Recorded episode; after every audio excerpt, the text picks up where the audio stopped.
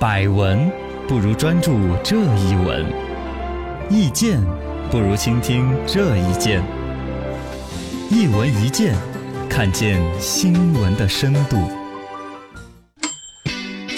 哎，有新闻，新时代出来一个新的农夫与蛇的故事。前段时间呢，有位天坛医院的专家呢，到山西某个医院去当所谓的飞刀医生，就是飞到自己没有行医资格的地方，呃，为一位患者进行神经外科支架植入手术。在收取患者事先约定的一万块钱的飞刀费用的时候呢，结果被家属录像并且举报了。这个事情在网上呢，有人称之为是农夫与蛇，可能也不能这么说，因为医生最终你确实也是违规的，嗯因为现在这个来做所谓飞刀医生的这个这个专家被。停职了。呃，是停职了。另外，介绍那个转交收帮着收钱的医生也被停职了。哎呀，什么叫做飞刀医生呢？就是他本身人家是比如说骨科医生，嗯，呃，什么喉眼、耳鼻喉科，总之是一个专家，有一技之长，业内有口碑，医疗水平也杠杠的。对然后呢，自己我上班周几周几在哪儿就看坐诊，我该上班上班，但我休息时间的时候，我去挣点外快，啊，飞到异地去给患者去做手术啊、治疗啊这些啊。嗯，其实这坊间这是一个你情我愿的过程，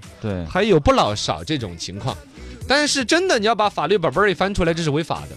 因为我们中国这边对于法医生的行医是要求说职业地点限定的地方，啊，你这个医生如果不按照你规定，都说你在四川省在哪个固定的医院或者去地地地点进行行医，嗯属于非非法行医。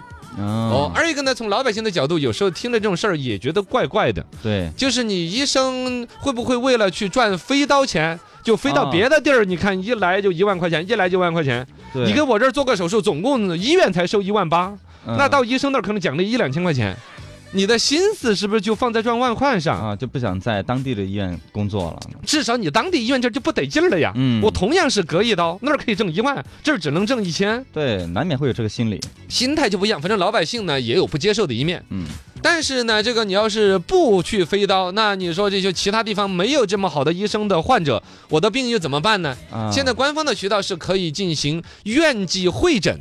邀请外地的专家来这个医院，哦，对你的这个病进行一个会诊。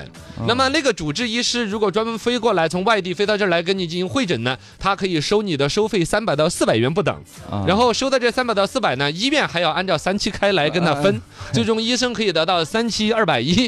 这二十一，那我就问你一句，如果你是医生，你会飞过去给他会诊吗？那太麻烦，我也没什么钱啊。除非你得这个病得的很有意思。嗯哎，我切的了，我都没听说过有智商长在头顶上的。脑残了是吧？对，我来看一下这个患者这个病，我这个丰富一下我的这个行医履历。全世界唯一的一个痔疮在顶部的一个 一个手术是我完成的。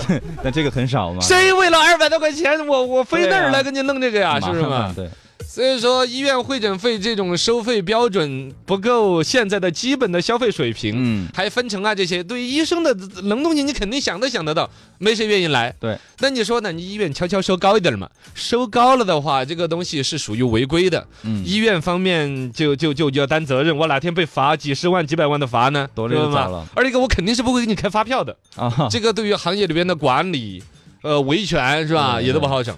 其实这个事儿就要说，市场应该是一个很好，不能说是最好的指挥棒，但应该是很重要的一个指挥棒。嗯，能够清晰的反映出来，至少社会上有这种需求。对，好医生、技术娴熟的不是每个省份都有，嗯，不是每个医院都有。那么这些好的医生怎么跨区域的去进行一些治疗？嗯对于飞刀医生这种需求，如果说你简单一刀切给他制止了，我觉得很多患者的一个求医的渠道就这么给封锁，就没了。